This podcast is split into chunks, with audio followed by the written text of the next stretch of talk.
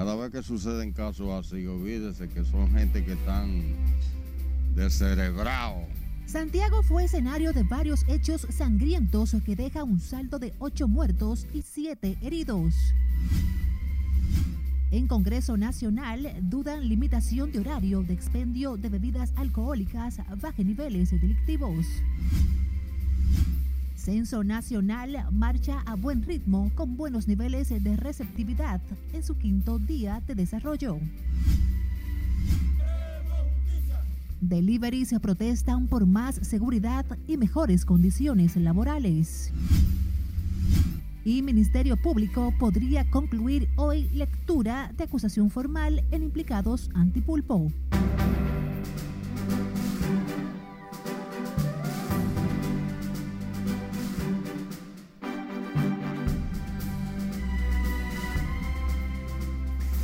Muy buenas tardes, el lunes 14 de noviembre, inicio de semana. Aperturamos la primera emisión informativa de Noticias RNN. Graciela Zapedo les saluda. Iniciamos esta emisión de noticias en Santiago, escenario de hechos sangrientos este fin de semana. Cuatro jóvenes, entre ellos una mujer y otras siete personas, resultaron heridas tras ser tiroteados cuando se encontraban frente a un negocio de bebidas. Y como nos dice Junior Marte en directo, otras cuatro personas, entre ellos tres haitianos, fueron asesinados en otras circunstancias. Adelante, Junior. Buenas tardes para ti. Sí, gracias. Efectivamente, tal como señalas, la policía informó en este día que los individuos que provocaron la muerte de al menos cuatro jóvenes en el sector Yagüita de El Ejido y otras siete personas resultaron heridas ya se encuentran identificados. El hecho de sangre se produjo esta madrugada en un bar de la Yagüita. Algunas de las víctimas fueron identificadas como Lisbeth Mejía, Raudy Hermosén y Johan Díaz. Inevitable, esta juventud así, sin dominio, sin nadie que como que lo dirija. Son gente que han perdido como el control, no tienen mentalidad. Cada vez que suceden casos así, olvídese que son gente que están descerebrados Versiones en el lugar indican que los hoy muertos participaban de una fiesta callejera cuando llegaron unos individuos en motocicletas y le acribillaron. Fue cuatro que, que, que vinieron y me traían ahí, porque imagínese usted, el que estaba, y que no estaba, imagínese. Eso es increíble, lo, teteo eso. Eso es el problema. Bueno, a, lo que se dice es que vinieron y lo que pagaron fue los pendejos. El vocero de la policía comunicó que ya tienen pistas de los pistoleros y dijo que la zona será intervenida de inmediato. Sí, en el ejido de aquí de Santiago tenemos cuatro personas que perdieron la vida y estas personas estaban en lo denominado teteo, ingiriendo bebida alcohólica, donde dos personas identificadas como responsables de dicho tiroteo que ocurrió ahí, el mencionado ya Gambao y Juan Bosch, están siendo activamente buscados tanto por la policía, cabezado por el Ministerio Público de Santiago. En otro escenario en esta ciudad de Santiago, otros tres muertos se reportan en medio de una riña entre nacionales haitianos en Cuesta Colorada y otro muerto en Buenos Aires. ¿Qué pasa con este caso? Que los disparos venían entre ellos, entre los mismos muertos. Eh, y destacando que dentro de esos muertos hay un nacional haitiano llamado Chiquito. Chiquito estaba siendo activamente buscado por la Policía Nacional con varias órdenes de arresto, tanto por atraco como por homicidio. En Camboya, una persona resultó herida, un joven de 22 años. El Ministerio Público inmediatamente de Santiago tomó la cabeza de la investigación. Tenemos dos miembros de la Policía Nacional detenidos con respecto al caso. Los hechos de violencia se reportan en menos de 24 horas en esta parte del país. Este fin de semana ha sido sangriento para esta ciudad de Santiago. Según las autoridades, al menos ocho personas han perdido la vida en distintos hechos. Regreso contigo. Gracias, Junior Marte, por este amplio reporte desde la ciudad de Santiago. A propósito, diversos grupos piden aunar esfuerzos para enfrentar la violencia y delincuencia que golpea el país ante la preocupación generada por olas de muertes, robos y atracos, así como feminicidios que siguen llevando luto a las familias dominicanas. Conectamos ahora con Siledis Aquino, quien trabajó el tema y nos muestra detalles desde la Universidad Autónoma de Santo Domingo. Adelante, Siledis, cuéntanos más. Muchísimas gracias. Así es, el tema de la violencia y delincuencia mantiene encendidas las alarmas en diferentes sectores del país. es una preocupación de toda la población. Participación Ciudadana entiende urge la búsqueda de nuevas herramientas para solucionar estas problemáticas. Eh, no es posible eh, tirando más policías a la calle o tirando la guardia, porque esos son procesos puntuales que puede que lleven cierta tranquilidad de manera momentánea, pero nosotros debemos aspirar a políticas integrales y de largo plazo para poder enfrentar el tema de la violencia y de la delincuencia. Desde el aspecto psicológico, la Universidad Autónoma de Santo Domingo y el Instituto de Salud Mental y Telepsicología también expresan inquietud respecto a la situación que impacta más de cerca a los jóvenes. Y la tasa de violencia emocional y física era como 20%. Sabemos, nosotros personalmente no, no hemos recopilado datos después de la pandemia, pero los datos a nivel mundial son muy, muy claros, que por asuntos de, de estar encerrados, por pérdida de trabajo, eso ha aumentado la violencia en la casa. La cuestión no es detenerla, la cuestión es prevenirla. Así que lo podemos hacer desde las escuelas. Este aporte de la investigación a, la eliminación de la violencia, la propuesta que se está trayendo hoy en día es trabajar desde las escuelas. Violencia social y familiar que está contribuyendo a incrementar la ansiedad, depresión y hasta generador de suicidio. Encontramos, por ejemplo, 50% eh, de los adolescentes dominicanos que participaron en ese estudio reportaron eh, síntomas moderadas o severas de depresión. 40% reportaron síntomas moderadas o severas de ansiedad. El tema de la violencia es abordado por el Instituto de Salud Mental y la Universidad Autónoma de Santo Domingo en el marco de la investigación para prevenir este flagelo. Por el momento son los detalles que yo les tengo. Ahora retorno con ustedes al set de noticias. Muchísimas gracias por este informe, Siledis Aquino. El asalto al menos cuatro empadronadores del décimo Censo Nacional de Población y Vivienda en el sector El Tamarindo en Santo Domingo Este enciende las alarmas de la comunidad que pide a las autoridades reforzar el patrullaje policial para garantizar la seguridad de las familias que residen en la zona. La historia es de Scarlett Guichardo. Estamos difícil con la situación que está pasando, al menos el Tamarindo, el sector del Tamarindo. Las calles de El Tamarindo se han convertido en la guarida de delincuentes que mantienen en zozobra al sector. Gracias a Dios siempre tengo mucho, mucha gente, mucha personalidad aquí en el negocio y siento, al menos no siento tanto temor por ellos. Pero si estuviera solo, yo cierro prácticamente a las 9 de la noche. Aquí esto está fuerte en el tamarindo. Aquí se tiene miedo de salir hasta de día. Esto aquí está fuerte, fuerte, fuerte. Esto aquí tienen que ver lo que hacen con esto aquí. Porque el tamarindo era muy tranquilo, muy tranquilo. Pero el tamarindo está dañado. La delincuencia está muy acabando, está muy alta. Dicen que está bajita, pero está alta. La inseguridad ciudadana que afecta a estas familias en la comunidad del municipio de Santo Domingo Este tocó también a empadronadores del décimo censo de población y vivienda, a quienes sustrajeron celulares y dinero en efectivo.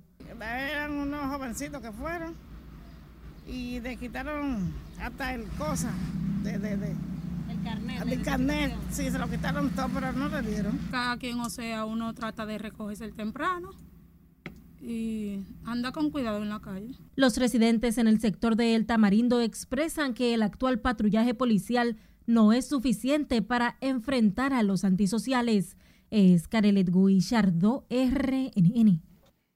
Seguimos hablando del décimo Censo Nacional de Población y Vivienda que continúa desarrollándose este lunes en sectores del Gran Santo Domingo, pese a los desafíos y obstáculos que se han presentado a cinco días se ha iniciado el proceso de empadronamiento. Laura Mar da seguimiento al tema y nos tiene más detalles en directo desde el sector Villa Juan en el Distrito Nacional. Adelante, Lauri. Gracias, buenas tardes. Según los encargados de recolectar información en los hogares del país para este censo que ejecuta el gobierno, el proceso se desarrolla conforme a lo programado por las autoridades.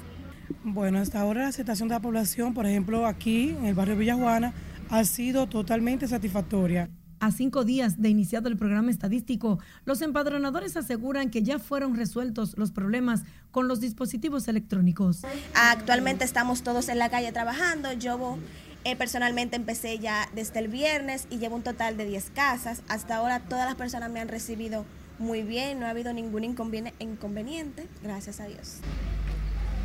Además, hablan de las garantías de seguridad que les ofrecen las autoridades para el desarrollo del censo, pese a lo ocurrido en el sector El Tamarindo, donde delincuentes asaltaron a varios empadronadores. No encontramos un lugar que sea peligroso para nosotros, debemos informar a nuestro supervisor, el supervisor se encarga de hablarle al polígono, el encargado del polígono, y entonces de ahí le comunican a la ONU, entonces lo mandan uno con una seguridad o hacen un levantamiento especial para eso mientras que ciudadanos continúan con buena receptividad para colaborar con los facilitadores del censo, con el que el gobierno busca contabilizar la población dominicana para focalizar las políticas públicas. Eso está bien, porque para el censo es para saber la necesidad del pueblo, qué hace falta, eso está bien. Hay una gente que quiere boicotearlo esto, pero en verdad eso está bien. No, eso está muy importante porque eso contabiliza el número de personas que hay en el país. Porque así por lo menos el gobierno tiene una estabilidad de, por lo menos de los ciudadanos que hay, así por lo menos puede ser que, que el gobierno tire hacia echa para adelante, que pueda buscarle solución a, los problemas de, de la República. La Oficina Nacional de Estadísticas insiste en que ha ido superando los desafíos que habían contemplado en el desarrollo de este decimocenso nacional de población y vivienda que concluye el próximo 23 de noviembre. De mi parte es todo retorno al estudio. Gracias, Laura y Lamar, reportándonos desde el populoso sector de Villa Juana. Vamos ahora al Congreso Nacional. Allí, legisladores oficialistas y de oposición dudan que los niveles de criminalidad hayan bajado, producto de la limitación de las ventas de bebidas alcohólicas. Nelson Mateo nos amplía. Como todos los funcionarios que le pide la oposición al gobierno que lo quite. En el Congreso se refirieron a los informes policiales que revelan una reducción de la actividad criminal en la provincia de Santo Domingo. Para estos diputados, limitar el horario en la venta de bebidas no evita la intención de delinquir. Sin embargo, son números estadísticos. Yo quisiera entender que se, se, se, sustentan sobre la verdad, pero yo no apoyo en modo alguno la resolución. Yo creo en, en que mis representantes, en que los comerciantes de mi demarcación deben estar en igualdad de condiciones con los del Distrito Nacional nosotros vemos a diario, todavía yo ahorita estaba mirando en, esta mañana cómo están los delincuentes en la calle, un pobre eh, vendutero que iba en una camioneta y se le tiran a atracarlo, un, motorista que iba en la calle se le tiran una trulla, para atracado. El presidente de la Comisión de Interior y Policía en la Cámara Baja, de su lado entiende que el problema de la inseguridad no está en los bebedores. Bueno, antes de la destitución de Chuy Vázquez, que yo estoy seguro que el presidente lo va a destituir, nosotros nos vamos a comprometer con que él venga aquí de la cara. No, yo no estoy de acuerdo. Eh, quitar a un funcionario que está en una institución como esa no resuelve la situación. Entonces, ¿cuántas cabezas debimos haber pedido durante 20 años? Porque la situación que estamos viviendo en este país no es nueva, no la justifico, que conste no la justifico, pero entonces cuántas cabezas debimos pedir de jefes de policías y de ministros de Interior y Policía también. La resolución de Interior y Policía que limita las ventas de bebidas alcohólicas solo en la provincia de Santo Domingo ha generado una serie de reclamos por parte de los dueños de discotecas y tiendas de licores del Gran Santo Domingo. Nelson Mateo, RNN. Sobre este tema, el director del Consejo Nacional de Promoción y Apoyo a la Micro, Pequeña y Mediana Empresa, PROMIPYME, Porfirio Peralta, mostró preocupación este lunes por cómo afectará a comerciantes de Santo Domingo Este la prohibición de la venta de bebidas alcohólicas después de las 12 de la medianoche. Peralta dijo que se debe establecer claramente el tiempo de la medida adoptada por Interior y Policía para que esto no lleve la quiebra a los negocios. Realmente nos preocupa porque en tiempo de Navidad la gente le gusta compartir su trago y participar. Sin embargo, lo importante es que se establezca cuándo se termina eso para que la gente vuelva a abrir su negocio después de las 12. Yo creo que pronto se va a resolver esa situación. En otro orden, el titular de Promipyme afirmó que a la fecha han facilitado más de 8 mil millones de pesos en préstamos a micro, pequeños y medianas empresas en todo el territorio nacional y que los dos últimos años de gobierno se han erogado más de unos 16 mil millones de pesos para apoyar a esos comerciantes. El Ministerio Público concluyó este lunes la lectura de la acusación formal y la presentación de pruebas en contra de Alexis Medina Sánchez y otras 26 personas imputados de corrupción administrativo desvelada mediante la operación Antipulpo. Conectamos con nuestra compañera Margaret Ramírez, quien está en directo desde el Palacio de Justicia de Ciudad Nueva con detalles. Adelante, Margaret. Buenas tardes para ti. Gracias, así es. Muy buenas tardes. Con la presentación de unas 1.900 pruebas documentales y unas 200 periciales, el órgano persecutor da paso ahora a exponer ante el juez del séptimo juzgado de la instrucción sus conclusiones en esta etapa preliminar. Nosotros somos un ministerio público que creemos en los acuerdos. El Ministerio Público pedirá enviar a juicio de fondo al grupo vinculado en el entramado de corrupción para sustraer los recursos del Estado. Por ende, hemos depositado en este tribunal pruebas más que suficientes como para que este proceso sea enviado a juicio y en juicio se produzcan sentencias condenatorias con relación a los acusados en este proceso. Entendemos que hay elementos de prueba además para enviar a estos señores a juicio. Eh, en el caso de este, tenemos una participación reducida al campo de este, pero estamos muy firmes en adherirnos a la acusación del Ministerio Público, con lo cual esta etapa eh, avanzó. Proceso por corrupción administrativa se sigue contra Juan Alexis Medina Sánchez y la ex vicepresidenta del FOMPER, Carmen Magalis Medina Sánchez, así como otras 27 personas físicas y 21 compañías que enfrentan cargos por corrupción y lavado de activos. Entre los tipos penales que se le imputa están asociación de malhechores, estafa contra el Estado, desfalco, soborno, uso de documentos falso, financiamiento ilícito de campañas políticas, tráfico de influencia, lavado de activos, coalición de funcionarios, entre otras. Según el calendario para este viernes quedó pautado que el Ministerio Público presente sus conclusiones para luego dar paso a las defensas. Es todo lo que tengo por el momento. A retorno contigo al estudio. Gracias, Margarita Ramírez, por esos detalles muy puntuales desde el Palacio de Justicia de Ciudad Nueva. Nos vamos a comerciales, pero al volver sabrá sobre la destitución que hizo el primer ministro de Haití entre sus altos funcionarios. Tensión en Villarpando de Asua. Les diremos por qué.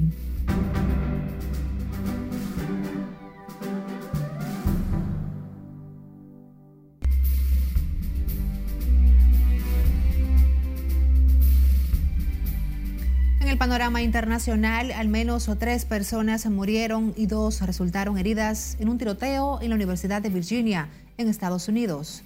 Perla Gómez se nos pone al tanto en resumen internacional. La policía acusa del tiroteo a un estudiante universitario llamado Christopher Daniel Jones. Hasta el momento no se conocen las circunstancias y el motivo del atentado, ni se conocen detalles de las víctimas que aún no han sido identificadas. Al menos una persona fue detenida acusada de colocar la bomba que estalló en la zona céntrica de Estambul y que causó al menos seis muertos y más de 80 heridos. La sospechosa es una integrante del grupo terrorista del Partido de los Trabajadores de Kurdistán, unidades de protección popular que supuestamente pretenden la creación de un Estado kurdo independiente desde 1984. El presidente de China, Xi Jinping, advirtió que Taiwán es la primera línea roja que no debe cruzar la Casa Blanca como condiciones para las buenas relaciones entre las dos potencias, tras aclarar que está en el centro de los intereses fundamentales de Pekín. Tras una reunión de tres horas, el presidente de Estados Unidos, Joe Biden, y su homólogo chino Xi Jinping, ambos mandatarios abogaron por evitar que la rivalidad se convierta en un conflicto la primera reunión cara a cara de los líderes mundiales. Varios países y organizaciones internacionales se solidarizaron con Turquía tras el atentado, entre ellos el presidente dominicano Luis Abinader, la ONU, el presidente venezolano Nicolás Maduro, entre otros. Sin embargo, el gobierno de Turquía rechazó la condolencia enviada por Estados Unidos tras considerar que la Casa Blanca apoya la idea independentista del grupo que ejecutó el atentado. A paro indefinido se declaró la Asociación de Transportistas Minoritarios por supuestos cumplimiento a la ley que garantiza una remuneración justa por parte del gobierno. Los transportistas argumentan el aumento de los costos de funcionamiento de sus negocios por los elevados precios de los carburantes que quiebran sus establecimientos. Ascienden a 158 los muertos durante la estampida de la celebración de Halloween en Corea del Sur, según la última actualización de la cifra de fallecidos en el hecho multitudinario de Seúl, pasado sábado 29 de octubre. La sede central de Contramedidas de Seguridad y Desastres han comunicado que la víctima adicional es una joven surcoreana de 20 años, elevando el total de 132 muertes locales y 26 extranjeros. Además, 196 personas heridas, de las cuales todavía hay una decena recibiendo tratamientos en centros hospitalarios. En las internacionales, Perla Gómez, RNN. Seguimos con otra información. El primer ministro haitiano, Ariel Henry, destituyó tres altos funcionarios de su gobierno por razones que aún se desconocen. Los destituidos son el exministro de Justicia, Berto Dorce, el comisionado de gobierno, Jacques Lafontaine, el ministro de Interior, Lisi Cuitel. Por el momento no se conocen las causas de los despidos, sin embargo, ocurren un mes después el gobierno de Estados Unidos anunciara retiro de visas a actuales funcionarios del gobierno haitiano por estar involucrados con pantillas. Los militares y civiles constitucionalistas pidieron este lunes al gobierno dominicano solicitar ante la Organización de las Naciones Unidas la destitución del alto comisionado Volker Turk por alegada violación a los objetivos de paz de la ONU, al mostrar su respaldo al presidente Luis Abinader por el contundente rechazo a las declaraciones de Turk. El presidente de los constitucionalistas, Andrés Fortunato, criticó las acusaciones de xenofobia contra República Dominicana. La República Dominicana no puede continuar recibiendo los ataques que ha recibido de muchas naciones interesadas en crear un conflicto con el pueblo y hermano Haití. Ya es tiempo de que independientemente de nuestra condición de isla, de media isla que ocupamos, de lo pequeño que en términos territoriales somos con relación a otras grandes naciones del mundo, pongamos por delante el derecho que tenemos, que en materia de derecho hay igualdad. Los excombatientes advirtieron además que organismos internacionales apuestan a que ante una migración masiva de haitianos en República Dominicana, el gobierno responda de manera violenta para así tener una justificación de intervenir los dos países.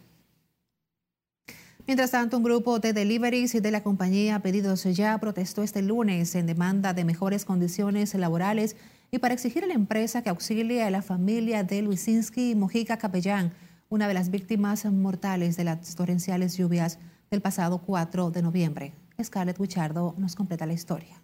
Justicia, queremos justicia, queremos que nos ayuden. Los deliveries de la empresa multinacional que ofrece servicios de reparto a domicilio denunciaron que trabajan bajo un sistema que expone su seguridad sin importar el día o las condiciones climatológicas. Ellos lo único que quieren es tenernos pisados y no tratan de dialogar con nosotros. Nosotros vamos a eso para que ellos traten de dialogar con nosotros, para que nos quiten el ranking, más accesibilidad con, con nosotros, porque nosotros no somos enemigos de ellos, simplemente nosotros lo que le llenamos el bolsillo a ellos.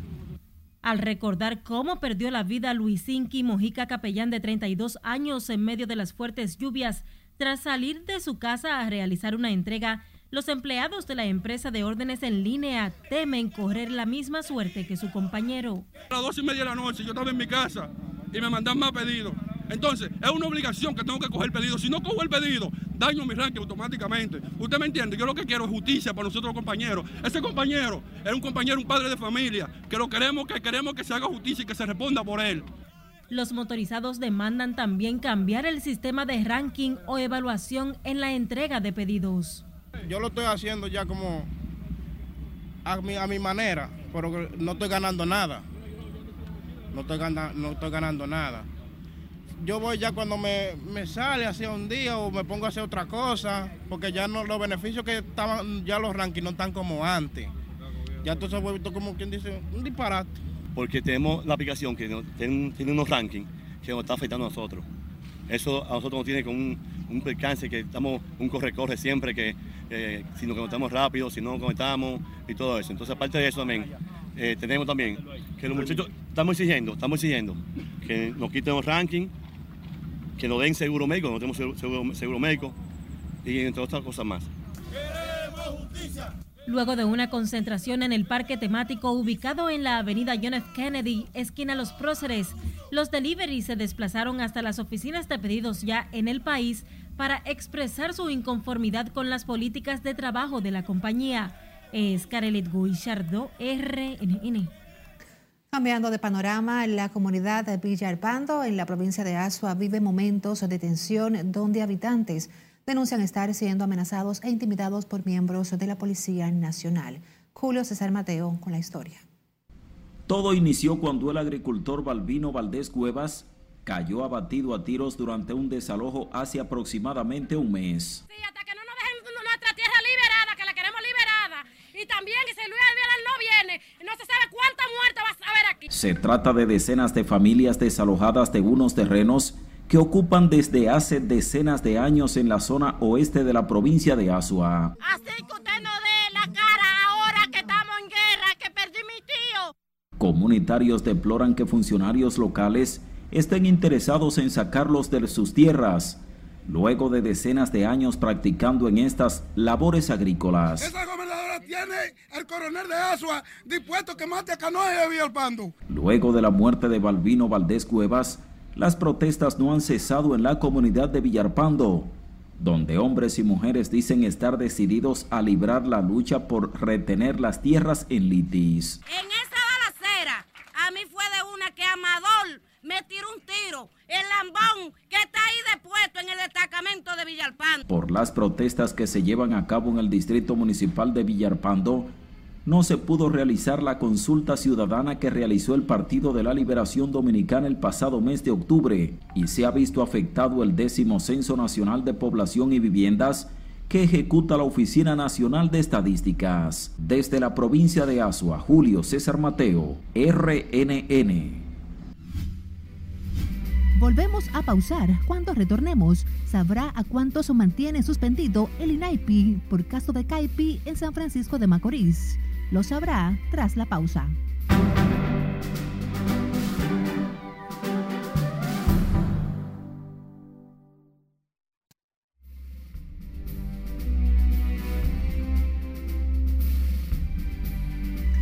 Abrimos este bloque con el presidente de la Asociación Nacional de Clínicas Privadas que informó se mantienen dando los servicios a los pacientes afiliados a las ARS MAFRE, pese a la suspensión iniciada hoy por el Colegio Médico que reclama mejoras de beneficios por parte de las administradoras de riesgos de salud. Sin embargo, Rafael Mena volvió a advertir que de prolongarse el tiempo de respuesta de indexación de inflación en salud para los centros privados, también se irán a paro. Decir que nosotros como clínica le seguimos brindando los servicios a esos pacientes porque estamos a la espera precisamente de una reunión que nosotros hemos estado eh, participando en ella desde hace prácticamente un mes.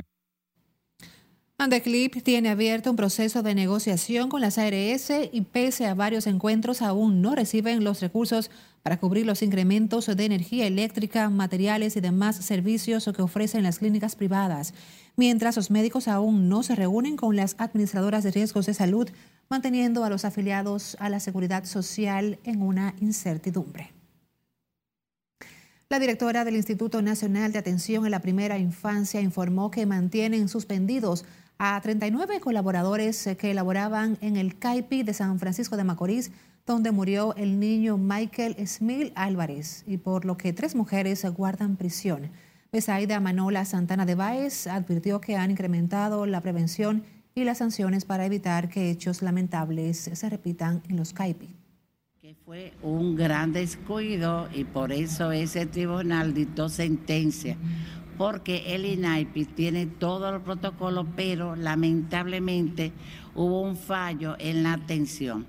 Para esos fines nosotros, antes, pero a partir de ese momento hemos fortalecido mucho más lo que es la supervisión, la vigilancia y hemos establecido también que antes no era tan fuerte, lo que es un régimen de consecuencias para cada una de ese tipo de acciones y otras que son quizás menos eh, comprometidas, menos sensibles.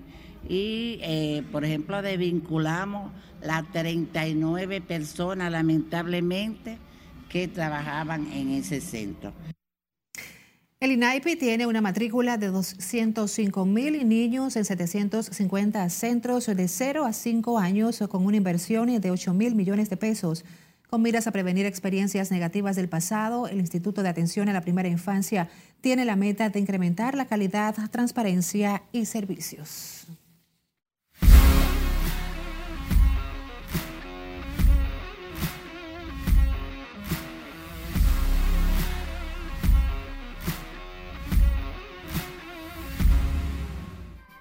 Y ahora establecemos una conexión directa con nuestro analista deportivo, Manuel Díaz, quien se encuentra desde un importante evento donde se reconoce el pelotero de la semana.